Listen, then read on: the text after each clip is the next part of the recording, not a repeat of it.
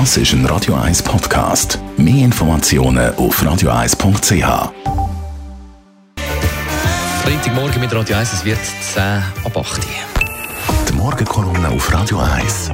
Präsentiert von Autop und Stützliwösch. Seit über 50 Jahren Top-Service und Top-Autowösch. Achtmal im und um Morgen. Samstagabend, zeigt das SRF und auch Pro7 die Doku Leaving Neverland. Und bereits schon gesehen hat der Zweiteiler die Tagesanzeiger-Journalistin Michelle Binswanger. Leaving Neverland, der hat in den letzten Wochen sehr viel zu reden gegeben. Es ist der Film über Michael Jackson. Zwei Männer, ich schätze, die sind Mitte 40. Sie in den 90er Jahren als Buben hat der Michael Jackson quasi sie zu sich genommen. Sie haben mit ihm auf Neverland gelebt, ähm, eine sehr enge Beziehung gehabt und sie sind von ihm auch sexuell missbraucht worden.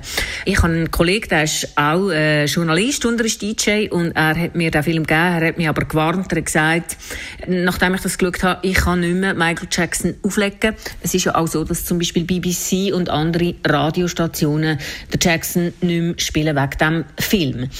Es ist natürlich schade, weil äh, der Michael Jackson ist, ein, äh, ist ein Genie. Seine Musik ist noch so aktuell wie, sie, äh, wie je. Und ähm, damals habe ich das natürlich auch mitbekommen, dass es die Anschuldigungen gibt. Aber dann ist er ja freigesprochen worden und man will es ja dann aber nicht zu genau wissen. Das ist jetzt anders, weil jetzt habe ich die Doku geschaut und das ist wirklich wahnsinnig eindrücklich, was die zwei Männer schildern. Einfach auch die Art von Beziehung, wie der Jackson sie irgendwie reingesogen hat, wie sie den Mann geliebt haben, wie sie ihn zum Teil wahrscheinlich immer noch lieben, äh, wie schwierig das, das war, wie lange das es dauert hat, bis sie überhaupt realisiert haben, was ihnen da angetan ist worden. Ich glaube, schon nur aus diesem Grund ist der Film sehr wichtig, weil er zeigt, wie perfid das, das ist, wenn äh, Kinder also missbraucht werden von der Person, die sie am allermeisten lieben, wo sie abhängig sind davon.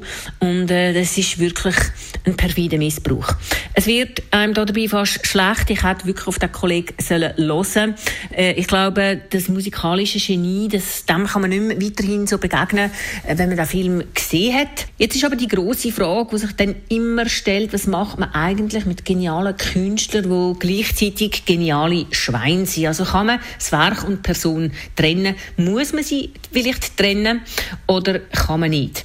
Sicher ist, ähm, wenn man mit äh, moralischem Maßstab an die Kunstgeschichte anwürd und vor allem an die Künstler, dann würde nicht mehr so viel Kunst übrig bleiben. Das fängt an beim Woody Allen, beim Roman Polanski und je weiter dass man zurückgeht, desto schlimmer wird es wahrscheinlich. Da weiß man es halt einfach nicht so genau im Unterschied zu Michael Jackson, wo man es jetzt halt wirklich vor Augen geführt bekommt, wie äh, krank der Mann war.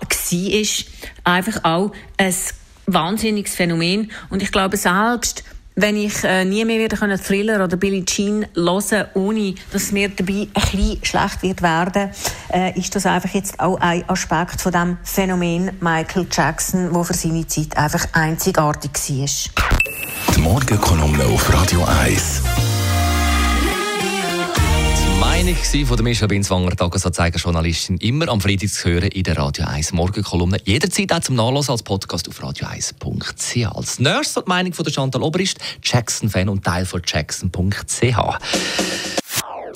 Das ist ein Radio 1 Podcast. Mehr Informationen auf radio1.ch.